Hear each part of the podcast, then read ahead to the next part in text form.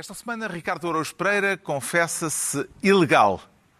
João Miguel Tavares sente-se à porta e Pedro Mexia declara-se um bourbon.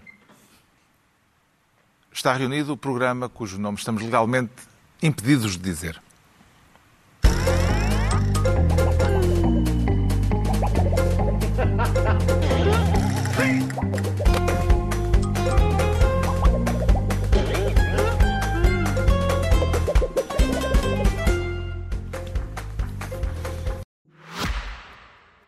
Olá, olá! Cá estamos nós para mais um episódio da nossa rubrica. O tempo passa rápido, não é? E é exatamente sobre isso que vamos falar hoje, com o Renault E-Tech a assumir a pasta da rapidez. E porquê? Porque é impressionante como o tempo passa cada vez mais rápido. E isto é um facto.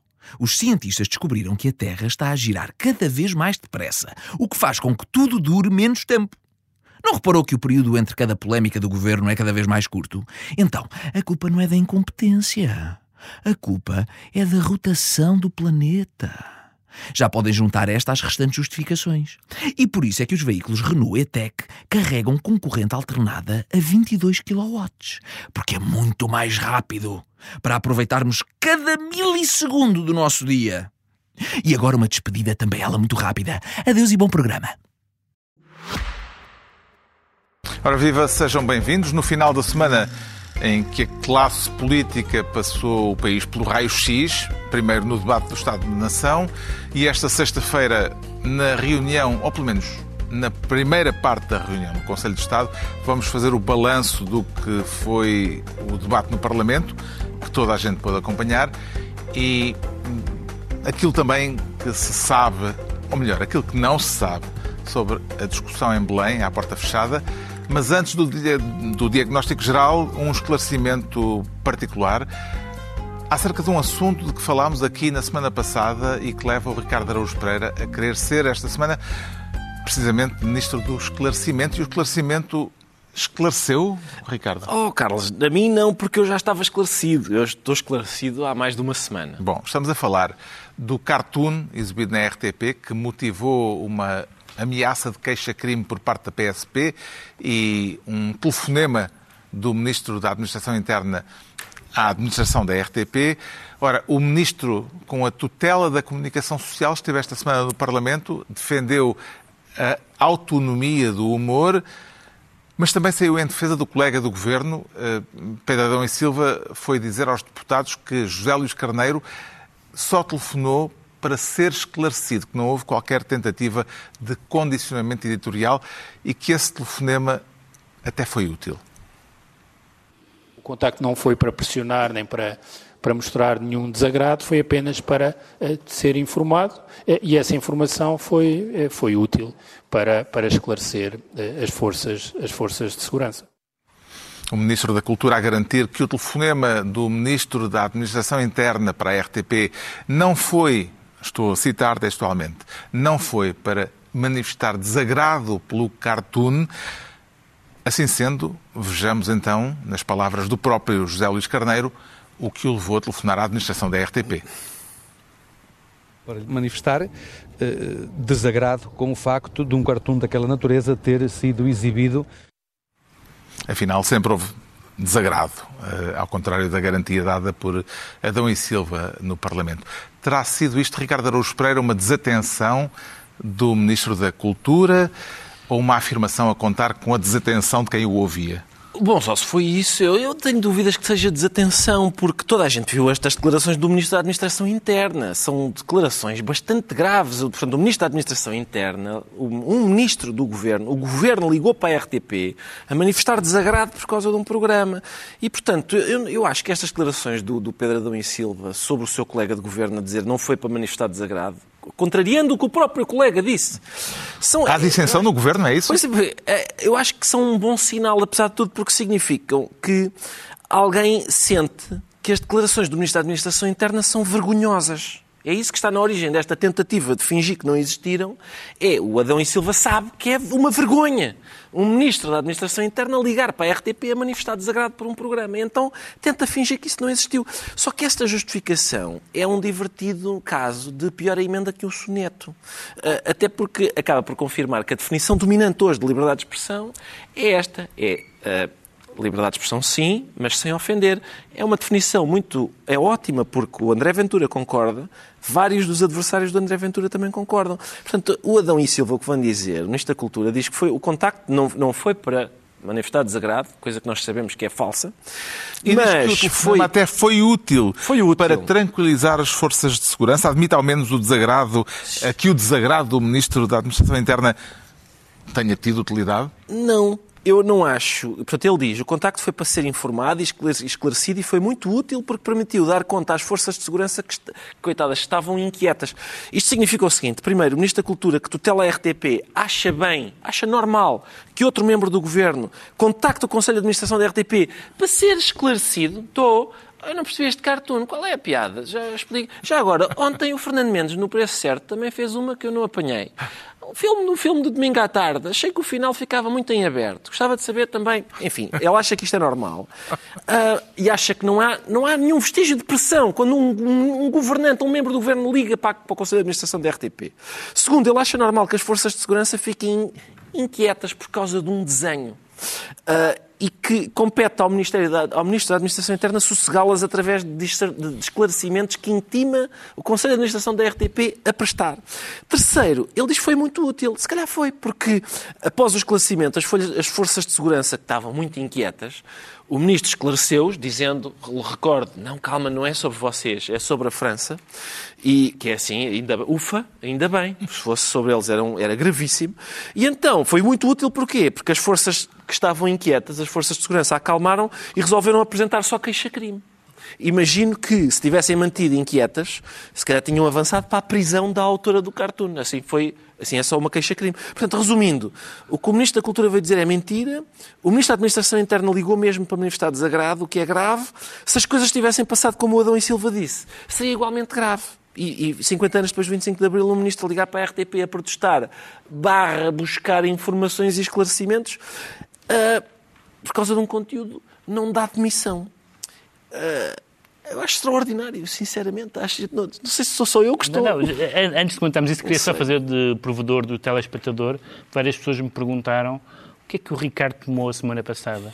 É só para te fazer chegar esta pergunta, porque várias pessoas eu tomei, manifestaram... Eu, eu digo-te o que é que eu tomei. Eu tomei consciência de que o 25 de Abril faz 50 anos, é a minha idade. Faz 50 anos e houve um ministro, um ministro ligou para a RTP a dizer eu não gostei deste desenho, pá. Mas o que é isto? O que é isto, pá? Que balanço é que faz das explicações destes dois membros do governo a respeito deste caso, Pedro Mexia? Bem, eu acho que as forças de, de, de, segurança estavam naturalmente inquietas, desagradadas. Acho que é da competência do Ministro tranquilizar as forças de segurança, mas ainda que o Ministro tenha simpatia e, e o tenha dito com uma certa candura aquilo, a diferença entre uh, uh, telefonar barra pedir, uh, pedir explicações barra condicionar é muito ténue, é muito interpretativa e, portanto, por regra, o que ele fez é errado. Negar que ele fez o que ele, que ele fez o que fez ainda é mais errado. Ou seja, não há dúvida nenhuma que ele fez aquilo para tranquilizar a polícia. Eu estou convencido que ele o fez mais para tranquilizar as, as forças de segurança do que para condicionar a RTP. Mas não interessa, porque isto aqui não é. o ato não vale só pela sua subjetividade e pela sua intenção.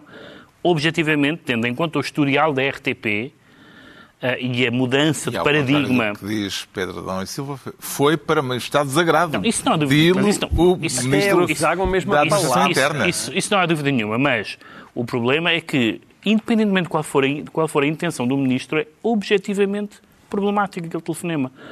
Mesmo que eles tenham falado sobre bola, uh, não é, não é uh, normal que um órgão independente, embora embora eh, do setor público de informação, eh, receba telefonemas de ministros a pedir explicações a, a, a, para sossegar seja quem Já for. Não é normal. Já não é normal. Foi, exatamente. já não é normal. Foi durante muito tempo, aliás, até além disso. E, portanto, isto O não vale, é que, não vale a pena volta fugir. a ser. Volta a ser. Não vale a pena fugir. Eu acho que é- eu, a minha interpretação é que foi em grande medida por ser o ministro que foi, pela maneira como ele próprio foi ele próprio que falou no assunto, etc.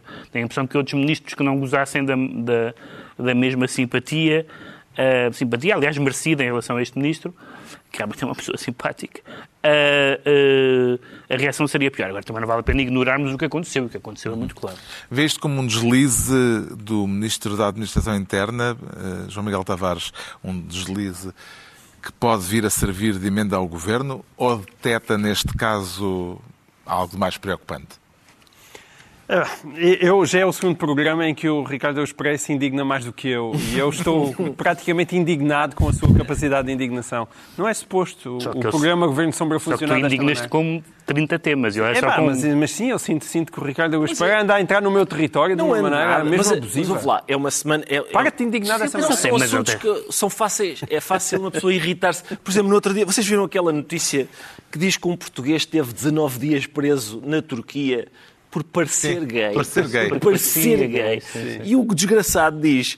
Epá, o representante português na Turquia não fez nada, não há nada, não soube de nada. Não, não- O homem teve lá 19 dias numa prisão turca. Não sei se vocês viram o Expresso, como é que se chamava aquele Sim, sim, sim, sim. Por parecer gay. Enfim, está bem. Também te indignou? Então, não achas, Muito não bem, achas que é de ferver o sangue? Acho que sim, acho que sim. Gosto de ver, gosto de ver que tão fervilhante.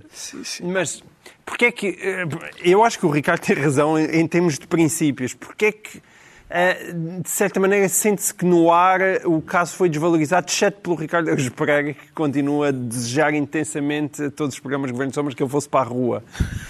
É porque depois, é exatamente nós estamos velhos e já Programa temos quê? 50. Ah, desculpa. Não, é, é, isto vale tudo a esta hora. Ahm, é porque eh, nós, exatamente porque estamos a chegar aos 50, já vimos muito.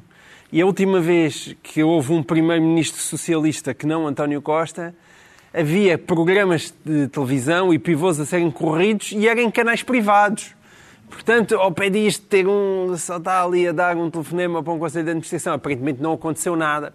A parte boa nisto é que eu espero que um, o spam cartoon aparentemente não acabou e, Era só que faltava. e espero que depois disto, na verdade, o André Carrilha, a Cristina Sampaio, o Isso é Tiago mesmo pôr a fasquia baixinha, não é? não, mas espera, espero que depois disto o André, a Cristina, o Tiago consigam tipo um contrato de longa duração, não é? Ou seja, enquanto lá estiver António Costa, ou seja, até 2048, o Spam Cartoon vai poder continuar, porque é evidente que se aquilo agora desaparecer nos anos mais próximos do radar da RTP, seria uma Não, pouca não- vergonha. não param no verão, às vezes aproveita-se hã? o verão. Não, Sim, às vezes aproveita. A questão é que já não nesta voltam matéria, em setembro, mas não. A questão é que nesta não. matéria basta a intenção. Basta a intenção. Basta o telefonemazinho. Ne- Até até nem é preciso intenção, até podia não ter intenção nenhuma, basta o telefonema. Claro.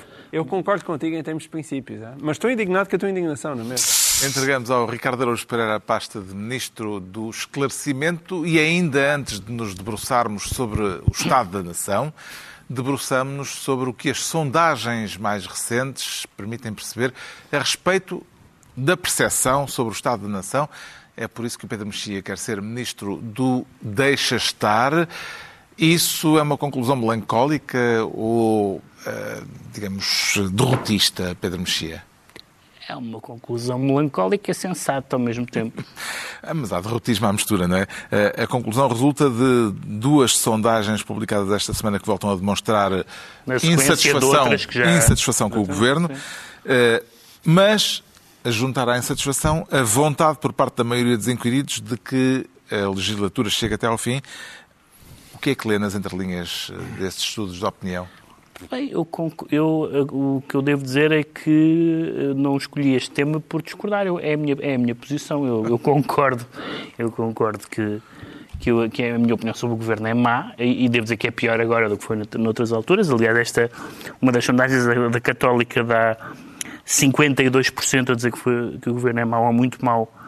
32% razoável e só 9% a dizer bom ou muito bom. Portanto, são números Com uma particularidade, é que António Costa é um dos poucos líderes que tem... que tem. eh, claro, mas isso é a segunda parte. eh, que tem eh, avaliação positiva. Justamente. Essa é- Portanto, o governo é mau, mas Essa é a segunda António parte. Costa continua Eu- sempre a ter avaliação eu positiva. acho, eu acho que, independentemente das coisas boas, até vamos falar daqui a bocadinho sobre coisas boas e coisas más eh, que o governo tem, acho que, acho que este governo acho que este governo é o pior dos, dos governos de António Costa, eh, por, por razões que não vale a pena voltar, falamos sobre todas elas aqui. Mas acho, número dois, que as, as legislaturas devem ser cumpridas. Tinha que haver uma coisa realmente, eh, que apesar de tudo não foi nenhuma destas que aconteceu. Eu tenho o maior interesse em que se soubesse o que não se veio a saber, que é o que aconteceu com, com, com os serviços de segurança, os serviços de informações e outros assuntos realmente sérios, mas de facto não, ainda não foi dado comprovado nada que seja passível de levar à queda do governo. E, portanto, acho que a legislatura deve, deve acabar. Mas também há uma, uma razão adicional e que tem a ver com essa popularidade de António Costa em relação a outros líderes políticos. Algumas pessoas não querem porque acham que, o, que por, por razões institucionais, digamos assim, e outras dizem porque neste momento ninguém ganha o António Costa Uh, uh, e certamente não há atual liderança do PSD e concordo com isso. E essa é a Que- parte que a lidera- derrotista daqueles que, Que a liderança que do é PSD, bom. neste momento em que há 52% dos portugueses, numa determinada sondagem, que não é a palavra revelada, é apenas uma fotografia, mas que diz 52% dos portugueses dizem que o governo é mau ou muito mau, e o líder da oposição está em empate técnico com o primeiro-ministro. Isto significa que o líder da oposição é mau ou muito mau. Não há hipótese, não há hipótese nenhuma, não há nenhuma. As pessoas não são estúpidas. Não há hipótese, a não ser aquela velho argumento que o Ricardo gosta muito de desmontar, que é, não, ele é ótimo, mas as pessoas não percebem. Isso não existe em política. Se, ele- se as pessoas não percebem, ele não é ótimo. Não, Ele que explique melhor. Ele que explique melhor, exatamente. E, portanto, eh, eu concordo com o juízo, concordo com a conclusão e concordo com a apreensão. Portanto, é um português, um português Sou médio. um português médio, neste caso, sou um português médio. Estes resultados, eh, como foi dito, já não surpreendem, têm-se repetido em praticamente todos os estudos de opinião. Eh, Vê nisto, João Miguel Tavares, um desejo positivo de estabilidade política ou, pela negativa, um receio de que a alternativa ao, ao que temos ainda pudesse ser pior? Eu voto em dois, eu também sou um português médio. Aliás, eu desconfio que aqui nesta mesa e tal, possivelmente atrás das câmaras, é tudo português médio. Porquê? É porque as pessoas têm olhos e veem. E veem. E não é muito difícil de ver. Eu não quero adiantar muito neste tema porque ele, na verdade, encaixa muito No no, tema que vem a seguir. Porque é exatamente ah, o resultado da sondagem é o resultado do Estado da Nação. É, é, é- é- e é por demais evidente. É, e é tão evidente que se torna penoso. E, portanto, os portugueses estão pouco satisfeitos com o governo. Certo. Ainda estão mais insatisfeitos com a posição. Está certíssimo. Está certo. eu Não acreditam que a oposição, Claro. pelos vistos, eh, não, não acreditam que a oposição fizesse melhor. É a conclusão que se tira, não é? Pá, e é muito difícil, a não ser a mãe do Luís Montenegro, com, com- discordar disto. É muito difícil discordar. Como é que encara filosoficamente a ideia de deixa andar, Ricardo Araújo Pereira? Oh, Carlos, a questão é que eu não sei. Eu, eu creio que o povo português está na... Filosoficamente. Filosoficamente, está filosoficamente na encruzilhada em que a estrada do deixa andar intercepta com a do podia ser pior. Não é porque um, ou seja, Por, um, isso, por isso é que deixa andar. pois é isso. é Eles só nesse cruzamento. a Eu acho que são pensar- estradas paralelas. Não sei, são duas não sei faixas se na não- mesma neste autoestrada. momento Não cruzam, porque eles põem-se a pensar no que um governo PSD apoiado ou coligado com o Chega, hipótese, hipótese não taxativamente afastada, e aliás com o precedente perigoso dos Açores, é um precedente um bocadinho inquietante, gente, as pessoas põem-se a pensar. Em princípio, no que respeita a ter membros do governo a ligarem para a RTP, já percebemos que seria igual. Portanto, em Mas olha termos que de a liberdade estrada- de expressão, ao que parece, seria mais ou menos a mesma A coisa. estrada do Mas deixa andar passa pela travessa da remodelação. Passa! 78% Sim, pois nesta passa. sondagem querem uma remodelação. 78% e Carlos César. 70, o Ricardo César devia ser mais. 70,1%. Serão 13 e iam sair mais ainda. Porque a questão é essa, é provavelmente a estrada do. do é- é- se, se- se passássemos na travessa da remodelação, se calhar o passeio era mais agradável. é. Eh, a gente é capaz de ser o, o men- a menos má das opções. O problema Pedro. Mexia. É o passeio da inflação e não o da remodelação. Como assim? O passeio da inflação é que é aquilo que mais preocupa as pessoas, não é o da remodelação. Ou seja, se o passeio da inflação for controlado, como 70, parece que está, está, 78% não são, está a 10, não são 10%, João Miguel. O Pedro Mexia fica então ministro do Deixa Andar eh, e agora sim, o tema que dominou a semana, dominou parcialmente, vá, com dois momentos solenes a encerrar a temporada política, o debate do Estado da Nação no Parlamento e a reunião do Conselho de Estado convocada pelo Presidente da República. Eh, E por tudo isto, João Miguel Tavares é nomeado esta semana ministro do Diagnóstico. E onde é que o diagnóstico terá sido mais eficaz, João Miguel Tavares? Mim, não, não, o, o diagnóstico onde ele foi realmente eficaz foi a diagnosticar o estado da oposição em Portugal. E isso é verdadeiramente deprimente, porque reparem, isto é o, é o debate do Estado da Nação. É o debate que encerra o último ano. Vamos Que é- começar pelo Conselho de Estado, porque o Conselho de Estado foi começar e acabar. Eu acho que tem a ver com isto também. Porque o Conselho de Estado, que eh, foi, foi alimentada uma certa expectativa em relação ao que poderia sair dali, acabou por ser interrompido. É, é tipo missão impossível, lá a parte 2. Ué, Está a parte vai- 2 em setembro, foi, é- foi remetida uma Porque parte António dois Costa teve que ir apanhar António um Costa avião. tinha que ir ver as Foi nossas... à Nova Zelândia ver, ver a as nossas feminina. descobridoras, não é descobridoras, é as Navegadoras. navegadoras, as nossas navegadoras. E, portanto, interrompeu-se o Conselho de Estado porque valores mais altos se levantavam. E, eh, e, portanto, ficou sem grande conclusão, não é?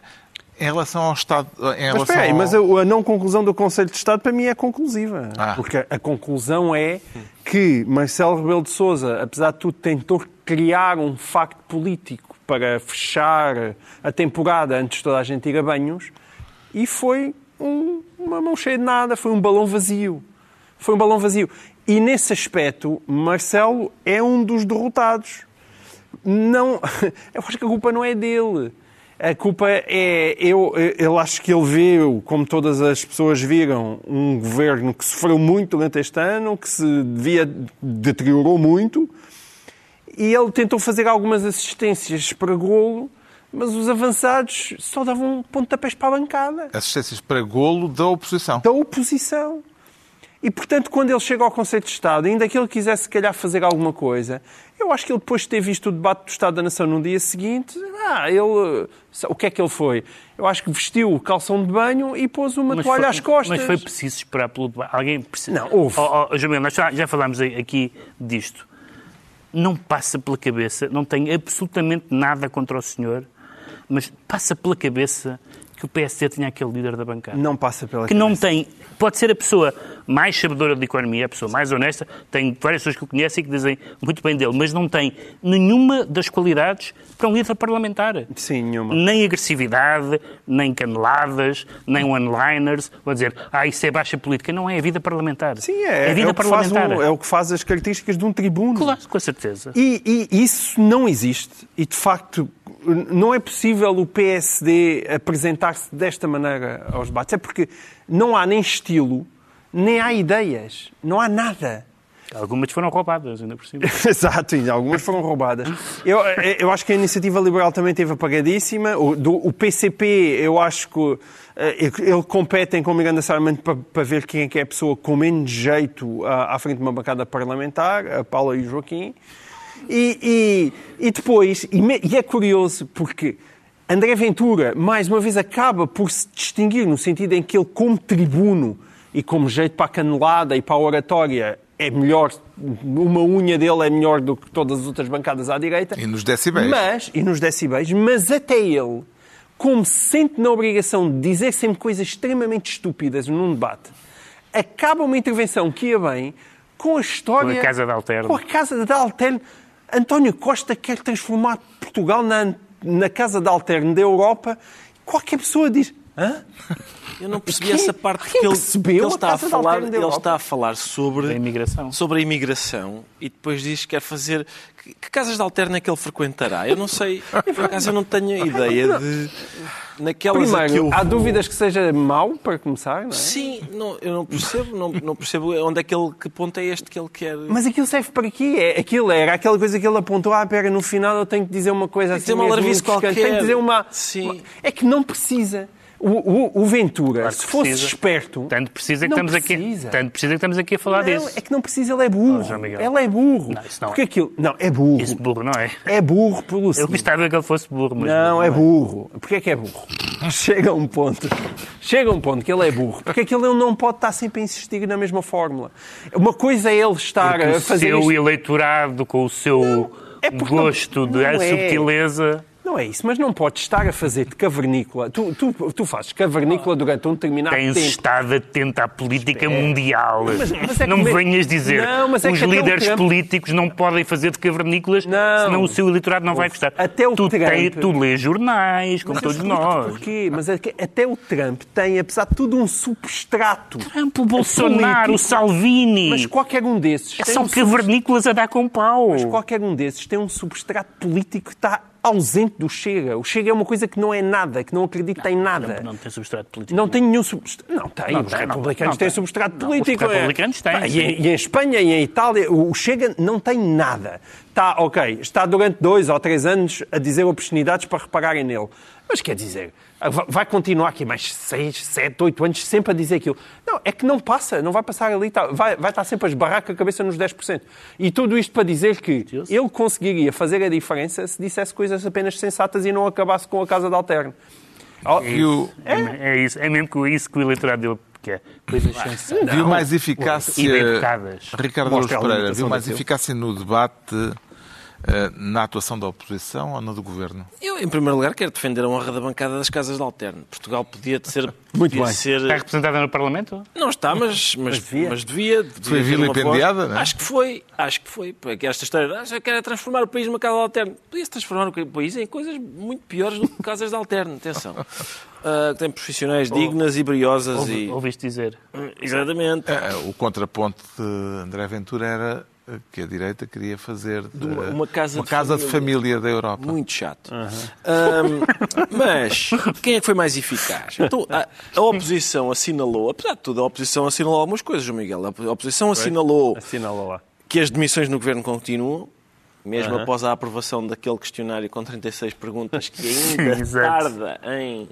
Não sei se foi do, do momento, ainda não começou a fazer efeito. É, aqueles, é como aqueles medicamentos que tens que esperar 72 horas. Mas António Costa fez questão de dizer que nenhum dos membros do governo Não, saiu, saiu por por- funções governativas. Exatamente. Mas Vamos enfim, ver. E continuam a os, sair. e que os ex-ministros são agora mais populares. Estão mais populares. Desde que saíram do governo. Essa foi A uma boa oposição também falou no custo de vida. Ao, ao que me dizem, parece que o custo de vida está, aumentou e não há meio de descer. Tudo isso E a subida dos juros também falou nisso. Os salários baixos foram referidos, a habitação estar inacessível tudo isso são também, turismos, a saúde públicos. precária e a educação caótica foram repetidos, foram referidos também. O, o governo ah, falou em indicadores macroeconómicos muito agradáveis. Ah, Isso não foi o governo. sete- Foi, foi. Essa frase não foi o Sete- governo que eu ouvi dizer. Sete Mas ouvi dez- essa frase. Sim, sete dos dez unicórnios existentes no sul da Europa têm ADN português, o que eu imagino que também seja muito agradável. E que, portanto, a gente, papá, hum, não vamos conseguir pagar estas rendas e, e, eh, o cabaz, o cabaz, ainda- a inflação continua no cabaz de produtos essenciais. Está bem, filho. Cala-te como unicórnio. DNA do unicórnio, hum? do sul da Europa, DNA português. É muito agradável. E, e é isso. António Costa admitiu que o governo às vezes erra. eh, percebeu quais as- os aspectos em que o Primeiro-Ministro se mostra disponível a fazer este meia-culpa, Pedro Mexia? Não, Atenção, o, o, o- entre meia-culpa e. Como é que o António Costa disse sobre eh, o inquérito da TAP, que era tirar consequências políticas? O, já estou como o Jorge de Sena, não- que não queria morrer sem ver a cor da liberdade. Eu gostava de um dia, antes de falecer, ou eu ou ele, António Costa, de o ver a tirar consequências de alguma coisa. Atenção, António Costa tem, e todos nós já dissemos aqui em vários momentos, vários méritos, e o Governo tem também alguns méritos, nomeadamente com os, como é é? os números económicos Muito agradável. muito agradáveis. Bom, e outros. Ah, mas António Costa nunca tira consequências, nunca tirou, não houve um único momento. António Costa tirou consequências políticas quando outros as tiraram por ele, ou quando já não era possível, e acho que já nem a mulher devia estar do, do lado dele, porque houve cabritas, etc. Bom, Ahm, e, portanto, eh, esta, esta, esta, o António Costa disse, não vam- vamos ser uma maioria absoluta, embora seja uma maioria absoluta, vamos ser uma maioria dialogante. Onde é que isso está? Vou tirar consequências políticas. Que consequências políticas é que tiram? E, e, António Costa disse: Eu bem sei que eh, a, a totalidade dos comentadores ou da opinião pública, ou a maioria da opinião pública, quer que eu tire consequências, nomeadamente eh, a remodelação. Agora, esta sondagem diz 78%. Nada, nada. 78% dos E Carlos César? Carlos César deviam, achava que deviam ser mais. Carlos César vamos dizer disse- que são 70, exato, vamos dizer que não interessa. Há uma 13 parte muito significativa, há uma parte muito significativa das pessoas que acham que eh, deve haver uma remodelação. E António Costa a subia para o ar e, portanto, eh, não houve nada, não houve nenhuma novidade em relação a isso e não vai haver. Posto As pessoas- isto- As pessoas não mudam. Uh, depois de- deste diagnóstico, estamos no Ministério do, do Diagnóstico, quem é que tem mais razões para ir tranquilo para a praia, o Governo ou a oposição, Ricardo? Ah, oh, Carlos, eu acho que, quer dizer, é o que o Pedro disse, o, o- o governo vai à vontade. Vai muito tranquilo. Eu Mas acho que. depois de um ano que não podia ter sido pior. um Claro ano que foi bastante pior. sim que foi bastante chato a, a oposição não aproveita houve algumas atenção houve algumas frases no debate que foram que foram proeminentes para mim eu, eu registrei algumas Ah, sim, sim, por exatamente. exemplo todas as todas as frases em que o Ventura disse a palavra treuze achei importantes sempre Ele disse treuze, muitas treuze, vezes treuze, Mas qual é o mal de 13? 13? Eu digo também 13. mas pá. a palavra não tem lá nenhum U, Está pá. bem, mas fogo, não embirrem com os alentejanos. Alentejanos, mas o Ventura é não alentejano. Os Alentejano, alentejanos dizem treuze. Eu digo 13. Não, tu és um alente... Não, tu és alentejano e dizes treuze. Os alentejanos não dizem... Tu és careca e alentejano. Os alentejanos não são carecas. Valha-me Deus, pá. Olha pá. E também... um problema de não- silogismos. Não discrimines os, os, os gajos que dizem 13. E o gajo diz treuze. Eu digo 13 também. Ah, não, eu não, não discrimino as pessoas que dizem treuze. Só as que são doutoradas. Acho que isso já dá. Isso já então posso dar. Isso é punching up ou Eu não? doutorado não sou. Pronto. Os Mas, licenciados podem dizer 13? Eu vi, por exemplo, o Rui Fernando Rocha, o, o da, da Iniciativa Liberal, que é meio asneirente no Twitter, por isso a gente chama-lhe É Rui Fernando, Fernando. Rocha. Ah, Não, é Rui Rocha. não é? Rui Fernando Fernando Rocha. Ele, epá, há uma coisa que a gente faz num debate que é, por exemplo, meter uma, meter uma, meter uma frase que, que trouxe de casa. Meter uma Ah, frase que trouxe de casa, sim, mas a cena dos cabritas. a questão é, não, não, é, é tentar metê-la como eu- quem diz, olha, é, é, como agora, fingir, fingir que ocorreu. Não é dizer assim, e mais, senhor Primeiro-Ministro, e mais, isto não são casos e casinhos. Quando muito, são casos e cravinhos. Oh, isto, toma. Pumba, levou. Epá, é tão... Ah, vai dar um workshop Tá, de exato. delivery, pá. Está a precisar de um, de um Um workshop. workshop de delivery. Mas que... Por isso, por essas e por outras, é que a sondagem, as sondagens que temos estado a comentar dão incontestavelmente como líder da oposição o Ventura. É caso para dizer. Isto são, mas é casos e cravinhos. Valha-me Deus. Ah, olha, mas dentro, do que, totó. dentro do que aconteceu ali não Que foi a pior frase. Não, foi Não, não. não, tu achas é que a frase é boa e foi desaproveitada Não, pela maneira é como que- ela foi dita? Não, são duas coisas. Não é especialmente boa e por isso ele teve em casa a pensar e isto foi o melhor que ele fez. E depois ainda chega ali. Casos e cravinhos não E é assim revela- óbvio, não é assim tão mau. Epá, ouve lá. Tudo para dizer. Não olha, entrava no teu Tu programa. chamas de Zequinha a toda a gente. São edis, O que é que é esta são... frase? Isto não são casos e casinhos, são casos e cravinhos. Isto não quer dizer. Isto é só para meter o nome Ficava- do cravinho aqui, é parecido com casinho. Porque há vários casos na defesa. Sim, há vários casos na defesa, não há Olha, dúvida. nu- nu- num daqueles vizinhos de Santo António, Uma coisa é dizer, pá, isto não são casinhos, é, aqui há aqui problemas mesmo graves. e se estivesse num vasinho de Santo António? Tu não, não, Não, não era. não, te, acon- não te aconteceu, Não te aconteceu, vamos supor, escrever um texto e a pessoa não o dizer bem. Já achas, passado. Que, achas, que é o, achas que é o caso dele? Eu Alguém... não sei se, foi, não sei se alguém Sim, escreveu que por é ele. Não, mas eh, toda a gente tem delivery, tem... Tem, mas ele não tem jeito para isto. O João Miguel Tavares fica assim ministro do diagnóstico e estão entregues as pastas ministérios para esta semana. Altura agora para sabermos porque é que o João Miguel Tavares, ainda ele, se anuncia à porta e, e porque é que ninguém abre? Parece que tem tampões nos ouvidos, foi o que eu vi agora. Li, não ouvi, li. Quero falar do, ainda do caso das buscas sim. eh, à Casa de Rui Rio, que continuaram a ter É, o desenvolvimentos espírito é o mesmo do esta Ricardo. semana. Eh, O que é que o leva a considerar significativo o facto de se ter sabido que o antigo líder do PSD de- demorou três horas a abrir as portas aos inspectores da Judiciária? Eu vou tentar, tentar indignar-me com isto, com o mesmo entusiasmo com que o Ricardo se indignou é, há pouco com o Pedro Adão é Silva. significativo? Sim, sim, sim. Oi? Porquê? Peço Na semana passada... Se o cidadão estiver a dormir, a demora em abrir a porta aos agentes da Judiciária não lhe parece atendível? Mas alguém acredita que o Rui Rio está a dormir até às 10 da manhã? Isso destrói toda a imagem do Rui Rio que todos nós construímos. Mas Rui também Rio tem que ser uma pessoa que se levanta às repara 7 que da também manhã. destrói a imagem da- do, do Ministério Público, porque as polícias vão fazer umas buscas. claro. Ah, ninguém abre. Ninguém abre. E Eu pensei agora? que eles iam com um daqueles barrotes. Um pé de cabra. Ma- Sim, ao fim de Mereciam, cinco. mereciam. Mas ali o ponto é, primeiro, ninguém acredita com aquela que imagem. O senhor é alemão, o homem andou na escola alemã e, e fala alemão sempre que pode. Um- uma pessoa que, que tem mais, sabe dizer mais do que três palavras em alemão, não se levanta às 10 da manhã. cedo, é isso? Com certeza. Um- Há aqui, uma pessoa há que aqui sabe... muito profiling. Sim, pessoa que sabe pelo menos cinco palavras em alemão, levanta-se às 7 da manhã. Mas, ainda por cima, ele não estava sozinho em casa. E marcha.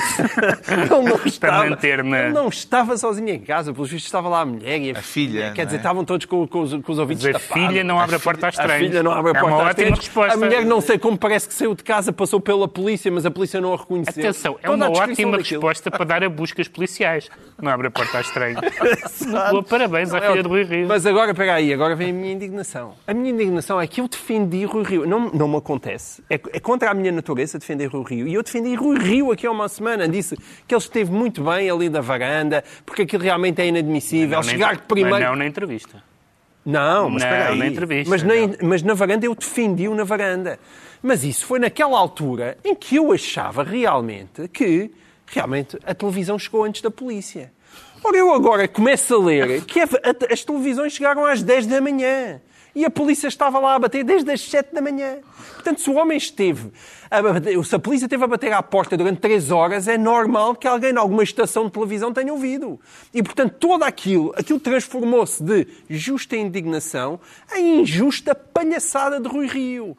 É palhaçada. Se, se a polícia chegou e a, e a televisão só chegaram 3 horas depois, tudo o que, andou, que o Rui Rio andou ali a fazer é ridículo. Se fosse só isso, é não, Miguel.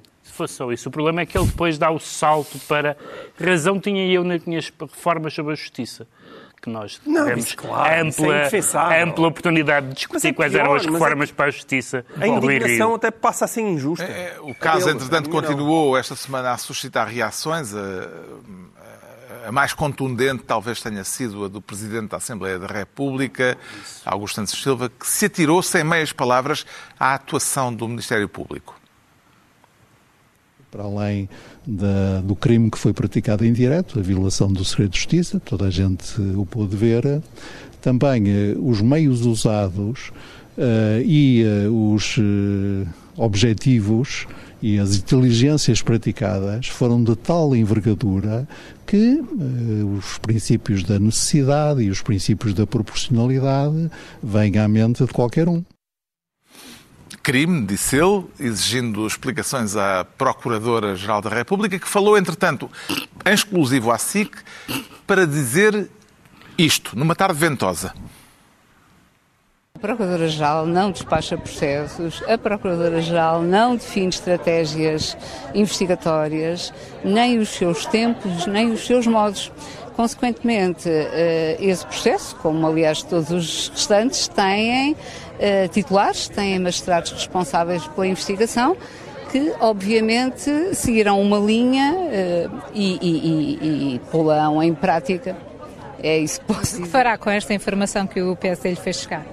Bom, isso será alvo de acompanhamento e análise, como aliás todas as notícias, como imagina, me chegam diariamente e serão ponderadas, serão analisadas e serão, se for o caso, eh, alvo de medidas eh, gestionárias ade- adequadas, se merecerem essa apreciação. Não sei se merecem, naturalmente.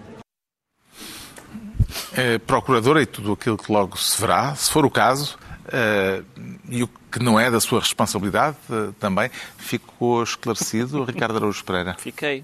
Eu gosto quando as pessoas dizem recebeu agora uma carta do PSD. Vou ler com muita atenção. Uma vez na Feira do Livro, um colega meu deu ao Mário Soares um, um jornal da escola E o Mário Soares disse: Vou ler com muita atenção. E fez assim para trás. fez assim para trás e houve um assessor qualquer que foi passando para um assessor cada vez mais pequenino. Uh, e foi isso. E portanto acho que é isto que vai acontecer à, à carta do PSD. Mas eu ainda estou fixo naquela. É que, reparem, a abnegação da Polícia Judiciária, 7 da manhã. 7 e 5. 7 e 20. 8 e 40. Das 7h20 às 8h40 não fizeram nada? Não, acho que eles depois vieram lá para baixo, não ficaram lá à porta, ficaram à porta Talvez houvesse um cafezinho, não Não pudessem sei. esperar. Realmente não sei. E esta história do... É como uma pessoa, por exemplo, pá, estão a tocar à porta e eu estou a dormir, deixa-me levantar, pá, só um minuto que eu vou levantar, tomar banho e vestir. 5, 10 minutos, 15, vá. 3 horas, eu não sei se ele fez Eu demoro muito tempo Olha, no e banho. eu esqueci de referir esse pequeno Fez as pormenor. Ele unhas. veio explicar tudo numa entrevista à SIC. Esquece-se de referir esse pequeno pormenor. E houve outra coisa que foi... Gandatangas. Oh, oh, vai, e houve outra coisa que Já foi... não volta a defender Foi Rui Rio. desastrosa para Rui Rio, que foi... José Sócrates veio defendê-lo. Isso é sempre... dá sempre cabo de uma pessoa. Entretanto, com estas explicações eh, de- da Procuradora, com as declarações de Augusto Santos Silva, pode-se dizer que, que está aberta uma guerra entre o Poder Judicial e o Poder Político? Pois essa guerra, essa guerra é má ideia porque é uma guerra onde nós percebemos que há que tem quase sempre água no bico para o passado ou para o presente ou para o futuro quando tem, quando tem intenções dos vários partidos e dos vários eh, eh, agentes partidários, mas devo dizer, eu que, não, que apreciei o mandato de Joana Marques Vidal, mas não sou provavelmente um viúvo de Joana Marques Vidal, devo dizer, esta tese, esta Cada tese, esta tese que acabamos de ouvir é que é totalmente indiferente quem é a PGR. Não faz diferença nenhuma. São os outros senhores que tratam. Portanto, não há, não, não há uma marca. O que ela está a dizer é é uma evidência que é, não é ela que está. Agora, que, não- que nós sabemos que é falso, pensando na história de Joana Marques Vidal e nos anteriores, sabemos que é falso dizer é indiferente quem lá está. Não é. Se calhar é indiferente ela estar lá. Uh, mas eu, honestamente, não me parece que o, o ataque ao Ministério Público seja propriamente uma, um caminho recomendável para a classe política. Está esclarecido porque é que o João Miguel Tavares nos aparece à porta. Quanto ao Ricardo Araújo Pereira, diz sentir-se ilegal, e já não é a primeira vez, pelos vistos, não é? Pois não, não, Eh, é o que está aqui em causa são duas decisões do Tribunal Constitucional, uma considerando inválido o último Conselho Nacional do Exato. a outra obrigando o partido a readmitir um militante expulso por delito de opinião. Eh, não sei por onde é que será mais o- adequado pegar, mas temos pouco O tempo. militante expulso, foi, ele foi expulso porque disse que o André Ventura se tinha aburguesado. E, como é óbvio, Ventura, sendo um democrata para quem a liberdade de expressão é um valor fundamental, expulsou-o. E o é? Tribunal disso. Constitucional também tomou uma decisão que invalida a eleição da atual Na direção. mesma semana, na mesma semana soube-se isto, que o Tribunal Constitucional obriga a re- reintegração deste militante, que o Tribunal Constitucional declara eh, inválido o último Conselho Nacional e que as distritais do Chega estão sem eleições há quatro anos e, em- e o, e o partido está em incumprimento dos estatutos. Portanto, cumprir a lei para E o que é Chega... um partido que já motivou mais queixas ao mais Tribunal queixas. Constitucional. Cumprir a lei para o Chega é muito complicado, exceto a lei da rolha. A lei da rolha é a única que é cumprida e, infelizmente, essa não conta. Também é preciso ter azar. Já sabemos porque é que o Ricardo Araújo Pereira se, se declara ilegal. Agora vamos tentar perceber porque é que o Pedro Mexia se anuncia Bourbon e, pelo que percebi, para citar Talleyrand, Sim, que dizia É, que os Bourbons um dos nomes eh, que não aprendem nem esquecem. E às vezes o Partido Comunista Português uh, porta-se assim. Eu vi que o Os Partido Comunista... Os Bourbons, essa é a frase de Talleyrand, não é? Sim. Os Bourbons não, não, eh, não aprendem nem esquecem. Não aprendem nem esquecem. E o Partido Comunista às vezes porta-se assim. Quando eu vi que o Partido Comunista se tinha abstido no voto de pesar, portanto, um voto de pesar, pela morte de um dos grandes romancistas europeus, o, o Kundera disse, bem, isto foi claramente uma, um voto de pesar apresentado pelo Chega, a dizer grande lutador anticomunista, e o PC não podia votar isto. Depois fui ver e era um voto de pesar apresentado pelo PAN, que dizia, um dos grandes autores do século XX, deixou um legado único, destaca-se o seu romance A Insustentável Veza do Ser, e era muito amigo dos animais. Mas, como tinha lá o nome dele, Kundera, o, o, o- PC decidiu abster, sendo que quem, quem, quem souber pensa, ah, mas o Kundera era um, um, um anticomunista eh, furioso, um dissidente, etc. O Kundera foi comunista até, até viver em Paris, basicamente, até, até ter que se exilar. Bem, antes, na, na altura da de crítico. Praga já, não, eh, na Primavera já, de já deixou de ser, não é? Não, não, mas é o que ele dizia, ele diz isso em algumas entrevistas, ele diz não sei o que seria a experiência checa se não tivesse havido a invasão russa. Portanto, ele zangou-se várias vezes com o Havel, eh, que foi depois presidente, por, pela, pela sua, por estratégias diferentes de crítica. Não, foi propriamente, não festejou propriamente o fim de, da queda do muro de Berlim. Quando voltou à Checoslováquia achou aquilo tudo muito americanizado. Portanto, o, o, o condena não é um perigoso reacionário. Nunca foi. Era um, de facto, foi um comunista que se tornou crítico do comunismo na Checoslováquia. Isso é indiscutível também é indiscutível, é que é um dos grandes escritores europeus. E o, P, e o PC, que, que faz, fez tanto fez tanto escarceu, e com razão, quando, por exemplo, um, um, um escritor como José Saramago ou outro, não, não, na morte, não foi devidamente reconhecido por pessoas do, do, de outro quadrante político, e teve razão quando apontou isso, também nestas alturas tem que ser é um voto de pesar, um voto de pesar de um senhor que era um dos grandes autores do século XX, deixou um legado único, destaca-se em talvez o do senhor e gostava de animais. Será pelos animais? Ao menos por isso. Só foi isso.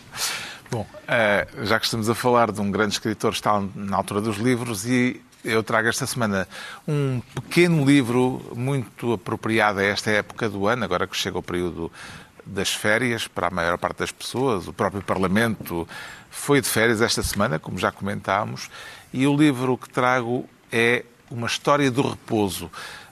Desenganem-se aqueles que pensam que a ideia de repouso se manteve inalterada ao longo dos tempos, mudou e mudou muito. O historiador Alain Corbin traça neste livro a evolução que o conceito de repouso sofreu ao longo da história, desde que Deus, de acordo com a narrativa bíblica, repousou ao sétimo dia.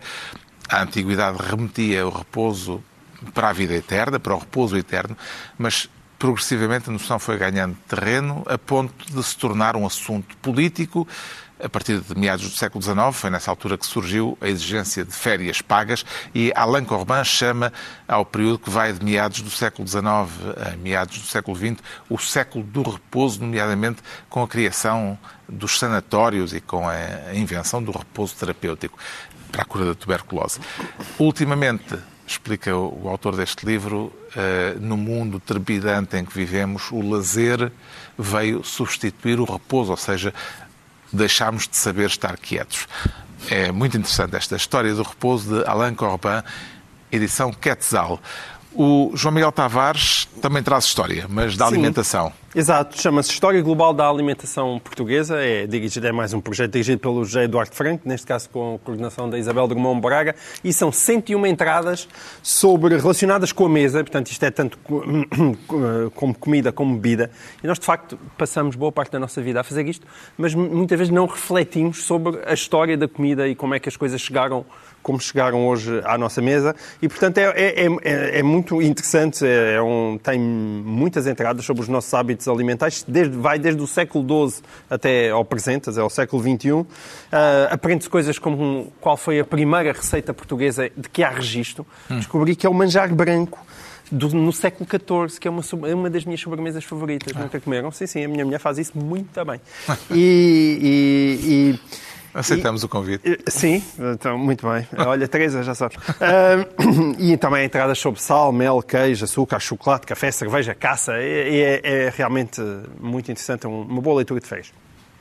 O, uh, o, Pedro Mexia traz um, um autor de esquerda a escrever sobre a direita. Sim, na verdade este livro tem um título enganador porque chama-se Cultura de Direita e não só o autor é de esquerda, é um italiano que morreu, aliás, jovem, chamado Fúrio Jesse, é um livro de 79, e na verdade é sobre a cultura de extrema-direita, sobretudo os autores reacionários, o Évola, o Eliade, em certa medida, etc. E é um, alguém que, conhecedor dos mitos e das mitologias, que ele distingue as duas coisas, vai estudar essa direita, que aliás está em ressurgimento agora em vários países, no seu, em quatro ou cinco categorias que eu acho que são muito úteis até para compreender as raízes filosóficas dessa direita, o culto monolítico do passado, o culto, o culto dos mortos e os, o que ele chama os valores com maiúsculas, embora, como ele diz, muitas dessas coisas passaram para a cultura e não, e não são apenas de direita, diria que liberdade, igualdade e fraternidade hum. em maiúsculas bastante pronunciadas.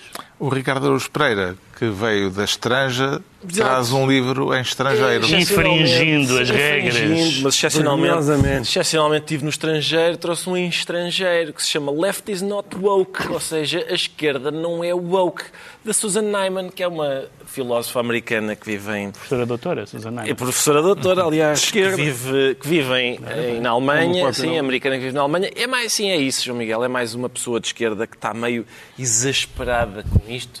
Somos poucos, mas bons. Aliás, ela diz que tem vários amigos que dizem: Olá, então, mas a esquerda é isto, será que eu já não sou de esquerda? E ela tranquilizou-os, e com razão, dizendo: Não, não, calma, eles é que mudaram, não foste tu.